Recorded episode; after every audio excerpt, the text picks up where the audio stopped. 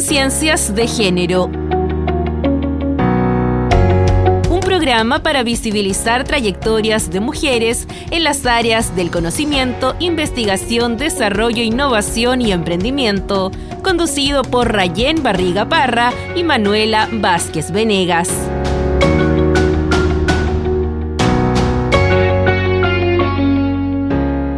Les damos la bienvenida a un nuevo capítulo del programa Conciencias de Género por Radio Universidad de Concepción y hoy nos acompaña la académica Cecilia Bustos Ibarra. ¿Cómo estás, Cecilia? Muy bien, muchas gracias por la invitación, Manuela. Quisiéramos empezar ya de lleno a preguntarte por tu experiencia académica, particularmente por las líneas de investigación en las que más has profundizado en el último tiempo. Bueno, eh, si tengo que partir contándote un poco mi experiencia, no puedo, no puedo dejar fuera mi trayectoria más fuerte tradicional en el ámbito de la salud pública. Esa, esa es la forma en que yo inicio mi carrera investigadora, mi tesis doctoral, eh, aborda sobre estos temas. Y posteriormente, y, en, el, enriquecimiento ¿cierto? de esas líneas de investigación, he ido eh, dialogando con los derechos humanos, los derechos sociales, mirando estas desigualdades sociales y las desigualdades en salud, específicamente el derecho a la salud ha sido también uno de mis objetos de estudio y objetos de preocupación. Como también eh, los temas de género y diversidad sexual, que es en los que he puesto mayor atención en los últimos años de, de mi trayectoria académica. Precisamente en torno a esta línea de investigación de la salud, eh, sabemos que participas como investigador en un, un proyecto digo, en torno a la vigilancia comunitaria de aspectos socioepidemiológicos vinculados tanto con la salud sexual como enfermedades de eh, transmisión relacionadas con la población migrante en Chile. Cuéntanos un poco más de este proyecto, eres co-investigadora acá, en qué etapa están actualmente. Este es un proyecto, eh, la verdad es que muy interesante porque vincula todo el conocimiento que tenemos desde el mundo de la salud pública con los derechos sexuales y reproductivos, mm. en un contexto, ¿cierto?, de... Eh, digamos, la fuerza de la migración eh, contingente a nuestro país, ¿cierto? Como país receptor, pero desde una mirada un poquito distinta. Eh, aquí que tenemos, ¿cierto? La que lidera este proyecto es una destacada colega investigadora, la doctora Valeria Estuardo, que trabaja en el Instituto de Salud Pública de la Universidad Andrés Bello y tiene una línea de trabajo ya bastante tradicional sobre la epidemiología social, ¿no? Y específicamente de las enfermedades infecciosas. Y en ese marco ella eh, impulsó este proyecto, nos invita a trabajar, trabajamos en conjunto con la profesora eh, Mercedes Carrasco Portiño de la Facultad de Medicina, del Departamento de Obstetricia. Eh, ella también se integra en conjunto, ¿cierto? Somos las dos representantes de la Universidad de Concepción en ese marco. Y este proyecto busca levantar información respecto de em, las organizaciones que prestan servicios, las organizaciones de base comunitaria, esta es la nomenclatura que se usa en salud pública, pero desde el mundo social diríamos las organizaciones, las ONG, que prestan atención a eh, la población migrante, fundamentalmente mujeres, y nuestro foco también va a estar puesto en la diversidad sexual, eh, desde una manera un poco distinta también en estas organizaciones para poder eh, con ese diagnóstico levantar indicadores, indicadores de base comunitaria que nos permitan dar alertas al sistema sanitario. El plus de este proyecto es que termina con eh, un sistema validado para que pueda usarse articuladamente. Lo vamos a probar en dos zonas del país, en, Antofagasta y en Santiago, eh, por razones obvias, digamos, en términos de la prevalencia de población migrante en esos territorios pero la idea es que sea un sistema que pueda utilizarse desde la articulación de la atención primaria con las organizaciones de base comunitaria en todo el país. Y busca también, que a mí me parece un tema interesante desde la mirada de género, eh, escapar de esa visión tradicional, ¿no es cierto?, con, la, con, la que la ciencia o la salud se ha aproximado a las mujeres, ¿no? Que es la, tradicional preocupación por eh, la reproducción, el binomio madre-hijo, etcétera intenta salir de, esa lógica y pensar en la salud sexual de las mujeres más allá. Porque evidentemente ante una mujer migrante embarazada, el sistema sanitario tiene una respuesta, pero ante otras necesidades de salud sexual, ¿cierto? Enfermedades infecciosas, etcétera, este grupo de población queda definitivamente excluido. Y hay una cantidad, ¿cierto? Eh, en este sentido de enfermedades, de brechas, de desigualdades de atención en salud que no se ven ni se reconocen, ni hoy día siquiera se contabilizan. Viendo la fundamentación del proyecto y también en base a lo que mencionabas recién, Cecilia, uno de los grupos específicos que, a los que les van a poner atención es a las mujeres y a las disidencias sexogenéricas. En general, en esta etapa de, fundamentación, de evaluación, eh, ¿cuáles son algunas de las brechas que han visibilizado en torno a este grupo específico de acceso a la salud? Mira, hay brechas históricas de los grupos sometidos a especial vulneración, mujeres y disidencias, diversidades, ¿cierto? Eh, en términos de salud general y en términos de salud específicos. Nosotros nos vamos a focalizar en la salud general y en la específica reproductiva, ¿vale? Ahí hay un, hay un tema relevante porque no, no, no nos podemos abarcar todo. Eh, y bueno, la mirada que, que, se quiere dar, ¿cierto? Es, es digamos, a, ese conocimiento habitual que ya sabemos, por ejemplo, que los servicios sanitarios no responden adecuadamente a las necesidades de las mujeres de la diversidad sexual, por ejemplo, mujeres lesbianas, bisexuales, etcétera, o específicamente atenciones de la población trans, a ser capaz de reaccionar no solo, ¿cierto?, eh, desde la perspectiva de lo que ya sabemos, la ausencia de un programa nacional de atención a personas trans, sino también eh, la atención en los otros temas relacionados con su salud sexual, con su bienestar, ¿cierto? En términos bastante más amplios. Así es que, bueno, son importantes desafíos eh, de todos modos en los territorios donde estamos trabajando, por ejemplo, lo que ya sabemos. Eh, existe una trayectoria de trabajo muy importante de las fundamentalmente de la matronería, de las los y las matronas, ¿cierto?, que están en la atención primaria, que sí tienen una relación muy cercana, ¿no?, con eh, fundamentalmente diría yo con las mujeres migrantes. Aún nos falta ese esa mm, acercamiento a las poblaciones de la diversidad y las disidencias, que la verdad es que tienen unos trayectos de migratorios donde la salud es su última preocupación. Les importa llegar, conseguir trabajo, tener un lugar donde vivir, ¿no? Y por lo tanto las necesidades de salud van eh, siendo postergadas, exactamente. Pasando ya a, otro tema, eh, eres académica del Departamento de Trabajo Social y también estás dedicada, como decías tú, a distintas líneas de investigación, la salud pública, derechos humanos. Eh, la perspectiva de género, entre otras, pero eh, hace poco has asumido un nuevo cargo en la universidad que igual me gustaría abordar brevemente, el de mediadora universitaria. ¿Cómo ves este desafío? Mm, mira, la verdad es que estoy muy contenta, motivada con este. Este es un gran desafío institucional, eh, Manuela. La universidad se planteó desde el año 2018, hay un decreto, ¿cierto?, que eh, establece la figura del mediador o mediadora universitaria y hay un periodo previo que fue desarrollado por la profesora Nieves Chade de tres años, que también fue un periodo bastante complejo porque a ella le correspondió desempeñarse en el periodo de pandemia. ¿no? Entonces, donde también todos como sociedad sufrimos una serie de cambios y también la universidad tuvo que adaptar sus prioridades, ¿cierto?, a ese contexto. A mí me corresponde hoy día el desafío eh, de institucionalizar, estoy, en una fase apenas ni siquiera dos semanas, eh, institucionalizar desde lo normativo, desde el reconocimiento, ¿cierto?, de este rol en, por ejemplo, en el debate, incluir en el debate, ¿cierto?, de los estatutos que estamos llevando como institución. En la estructura universitaria. En la estructura universitaria. Y por otro lado, socializar, difundir este rol eh, a todos los estamentos. Este es un trabajo que tiene, que es inter e intraestamental, ¿no? Que busca, ¿cierto?, trabajar en la relación entre los los tres estamentos de la comunidad universitaria, estudiantes, académicos y académicas, trabajadores y funcionarios, ¿no? Pero yo diría que para mí la, labor fundamental pasada esa etapa de institucionalización que implica, por supuesto, prestar un servicio, la herramienta de mediación ante los conflictos tradicionales que surgen en cualquier organización, eso también es una cuestión importante, ¿no? La mediación es una herramienta para el desarrollo organizacional de una manera respetuosa de los derechos humanos, ¿cierto? Que permita resolver conflictos de manera amistosa en este caso, ¿verdad? Eh, evitando la judicialización, evitando mayores costos humanos, ¿cierto?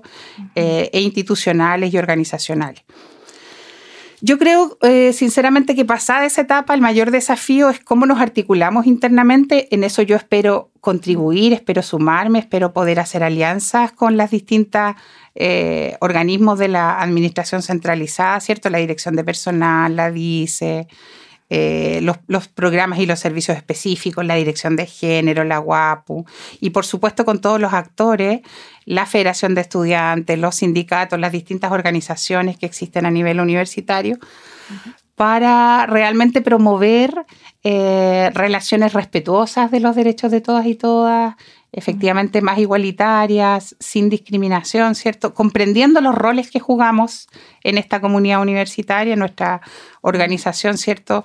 Pone ciertas estructuras de eh, jerarquía, ¿cierto? Esas jerarquías existen, pero dentro de eso tenemos que ser capaces de reducir, tenemos un margen de mejora para reducir las brechas, los abusos, cualquier forma de violencia, ¿no?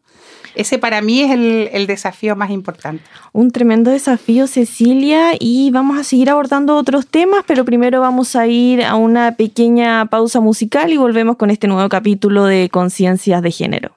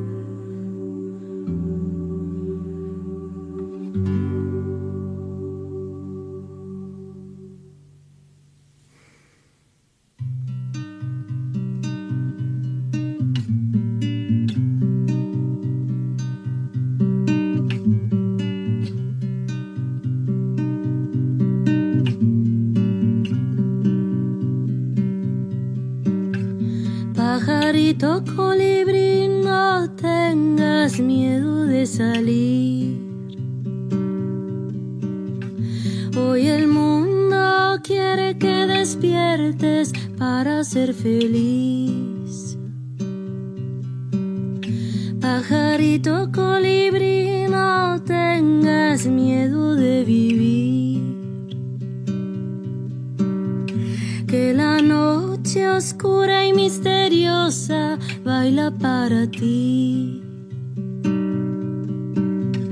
Cuando sientas que infinito el mundo se abre ante tus alas, dentro de tu pecho pierdas el aliento, pídele al cielo que te haga volar.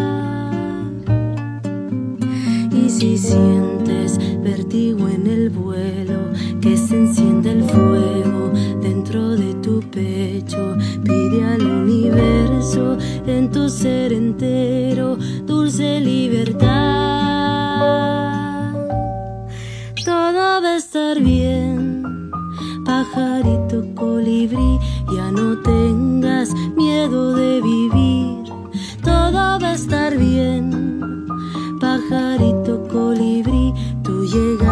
al mundo para ser feliz.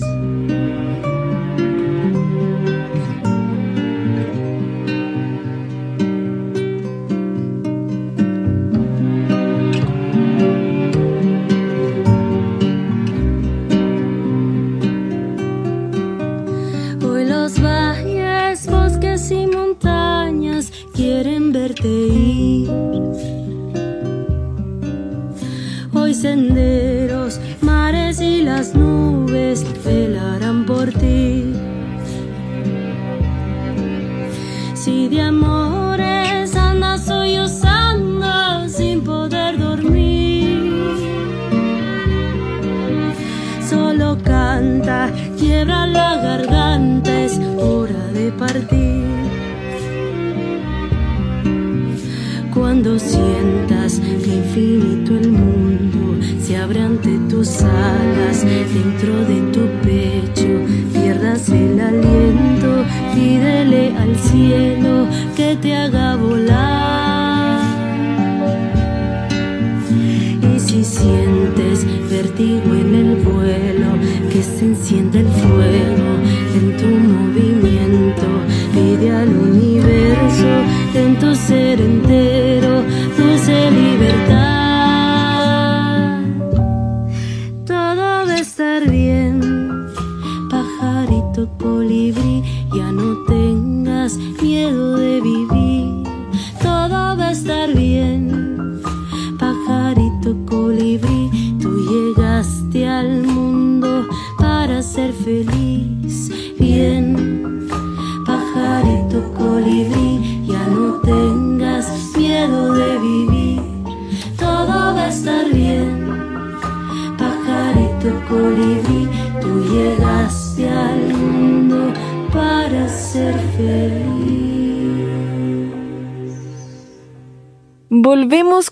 nuevo capítulo del programa Conciencias de Género. Recordar a nuestra audiencia que hoy nos acompaña la académica Cecilia Bustos Ibarra.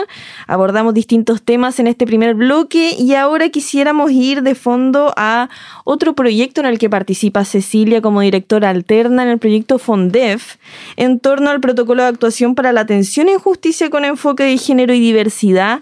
Si nos puedes contar un poco más de detalles sobre este proyecto, es un equipo interdisciplinario y en qué etapa están actualmente. Con todo gusto. Este es un proyecto al que le tenemos mucho cariño y al que le hemos dedicado bastantes años de trabajo. Eh, es un equipo que surge desde la Universidad de Concepción, liderado por la doctora Jimena Goché, ¿cierto? Eh, académica de eh, la Facultad de Ciencias Jurídicas y Sociales. Y surge como la línea de, de, trabajo del FONDEF como un proyecto de investiga investigación aplicada, eh, un proyecto sociojurídico, eso es bien importante porque pone eh, desde el diseño, desde la respuesta, eh, una respuesta, ¿cierto?, que eh, es interdisciplinaria. Y para nosotros es un sello muy importante.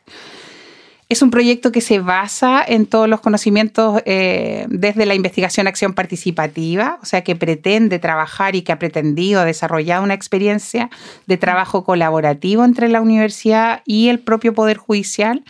Hemos tenido como contraparte en la primera etapa del proyecto el patrocinio de la excelentísima Corte Suprema de Justicia y en esta segunda etapa eh, hemos trabajado con cuatro de las eh, asociaciones que integran el Poder Judicial, la Asociación Nacional de Magistrados y Magistradas, Machi, Aprajud y ANCOD. Entonces, es, esos son como los elementos sustantivos para nosotros eh, poder hacer alianzas, entendiendo que el desafío eh, central de este proyecto es contribuir a la incorporación de la perspectiva de género en la actuación de justicia en un sentido amplio, no específicamente solo en la labor de juzgar con perspectiva de género, que es donde hay una mayor trayectoria y práctica, diría yo, nacional e internacional, eh, sino que nuestro proyecto tiene esta mirada del organizacional, del ecosistema de derechos, ¿no? Entender que las personas no solo actúan trabajando, prestando un servicio, sino que la organización, ¿cierto?, tiene que permearse de esa perspectiva en todas sus prácticas y sus formas de hacer, ¿no? Por eso el sello participativo es fundamental, porque cualquier otra iniciativa que no tenga esa mirada eh, no tiene eh, sostenibilidad, ¿no? Esa, esa es nuestra apuesta. Aquí ustedes han construido distintas redes de asociatividad eh, y también en esta línea, si nos puedes contar más detalles de esta primera etapa de diagnóstico. Y hay una publicación al respecto con todo el equipo del proyecto.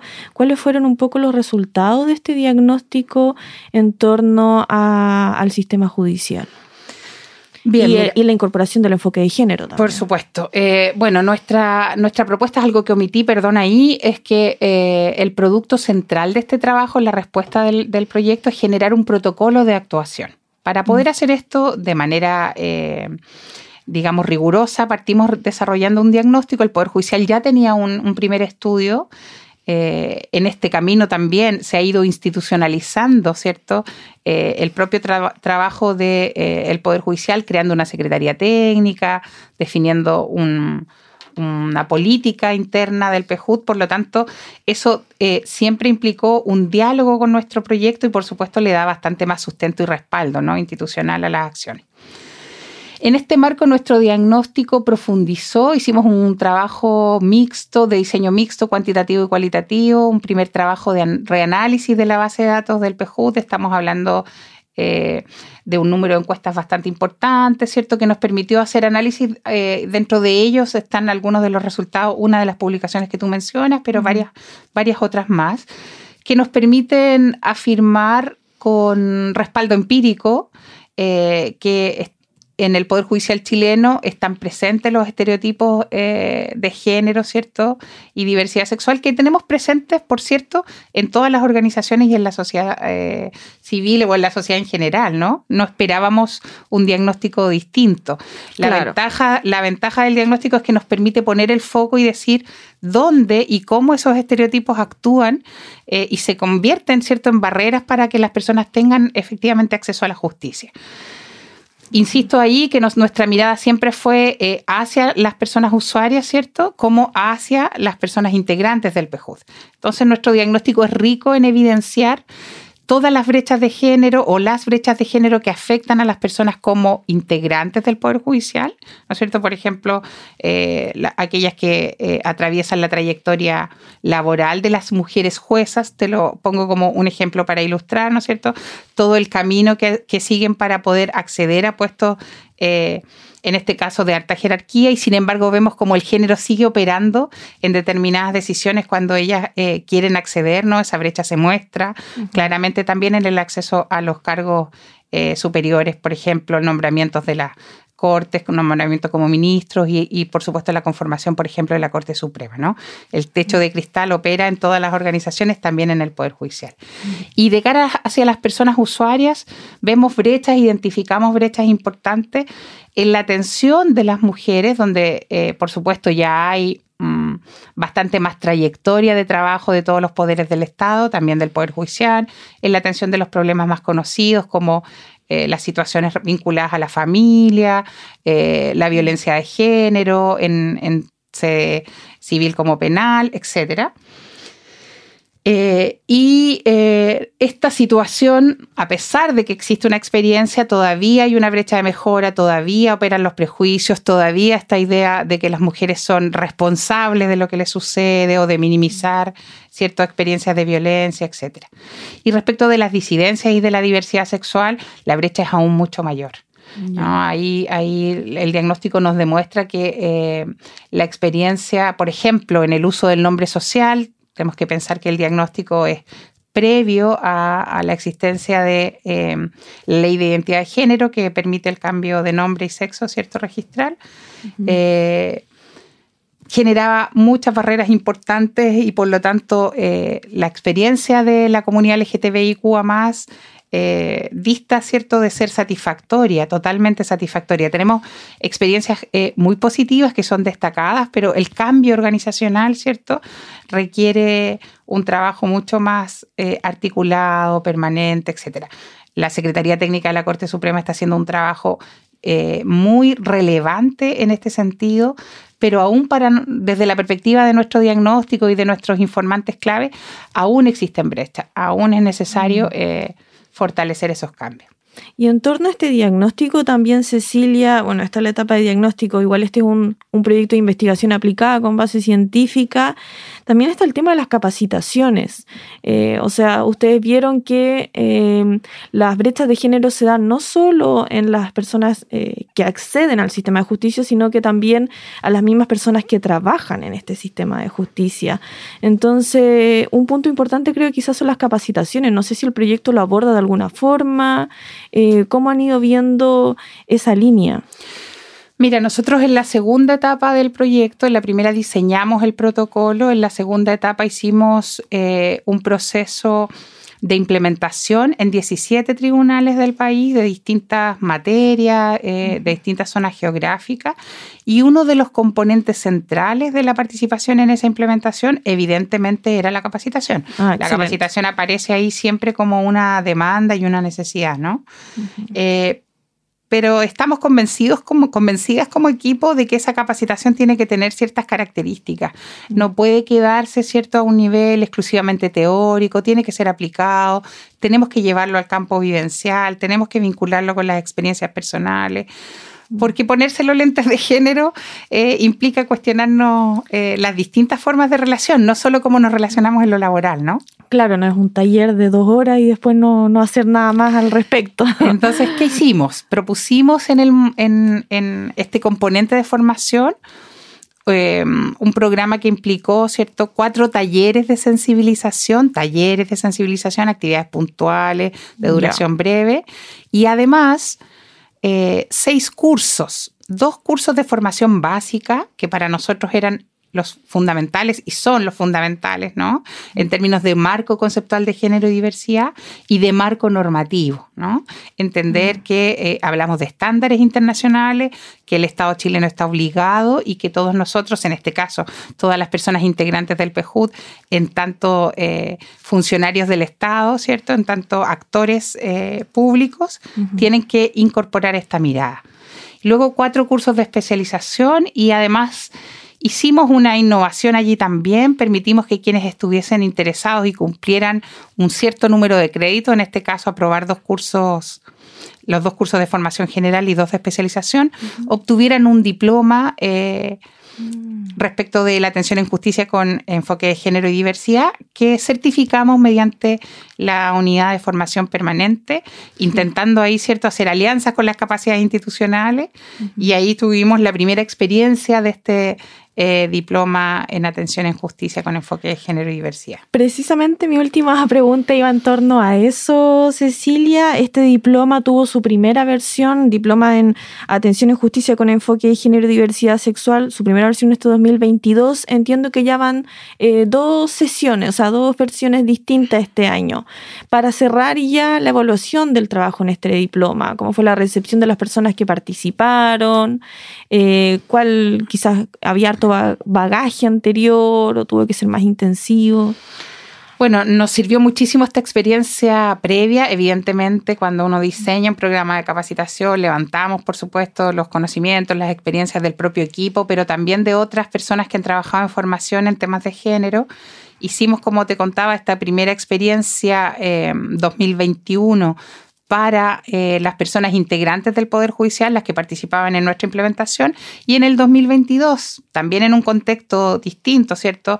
Eh, entraba en rigor, en vigencia la ley 21.369 que regula el acoso sexual, la violencia y la discriminación de género en el ámbito de la educación superior, lo que nos ponía en una situación también de responsabilidad distinta, ¿no? Teníamos una experiencia era necesario capacitar. Hay una brecha de formación en los profesionales. Sabemos que hay una brecha del pregrado que estamos tratando de cubrir de distintas maneras. Exactamente, pero los profesionales que hoy día se están desempeñando en las distintas universidades, ¿cierto? Carecen en, su mayoría de esta formación en términos formales. La pueden haber adquirido, ¿cierto?, como autoformación o como eh, su propia experiencia, ¿cierto?, de activismo, incluso de participación política, etc. Pero la idea es ofrecer, eh, y en este sentido la universidad tomó la decisión y generamos, ¿cierto?, una oferta ahora abierta. Evidentemente eso fue, implicó hacer cambios y ajustes al programa en términos de dar énfasis a este perfil de usuarios más bien eh, abogados, abogadas, cierto, eh, trabajadores sociales de las distintas universidades y también de eh, otras instituciones como digamos, del núcleo de trabajo del propio Poder Judicial, la Defensoría, etcétera, la Fiscalía, el Ministerio Público. Eh, y bueno, hemos tenido dos experiencias bastante exitosas, satisfactorias. Estamos muy, muy contentas con este trabajo realizado durante el año 2022 porque sentimos que también estamos aportando como universidad eh, a partir de ese conocimiento acumulado, de esa experiencia, ¿cierto? A un desafío país que es mucho mayor, ¿no? Cómo mejoramos el estándar, ¿cierto? De eh, la incorporación de la perspectiva de género en los profesionales y en la respuesta universitaria para la atención de los temas de género. Excelente noticia, entonces, Cecilia, una iniciativa que vamos a estar siguiendo también en formación permanente para que nuestra audiencia lo tenga presente. Con esto ya se nos acabó el tiempo, lamentablemente, así que tenemos que cerrar. Un gusto que hayas compartido con nosotras acá. Recordar que este es un programa eh, realizado por la Dirección de Equidad de Género y Diversidad junto al proyecto INES de Género en colaboración con el proyecto UCO Género también de la Universidad eh, Ciencia 2030 e Ingeniería 2030 que también colaboran. Muchas gracias Cecilia. Hasta luego. Gracias Manuela. Hasta una próxima oportunidad. Conciencias de Género programa para visibilizar trayectorias de mujeres en las áreas del conocimiento, investigación, desarrollo, innovación y emprendimiento, conducido por Rayén Barriga Parra y Manuela Vázquez Venegas.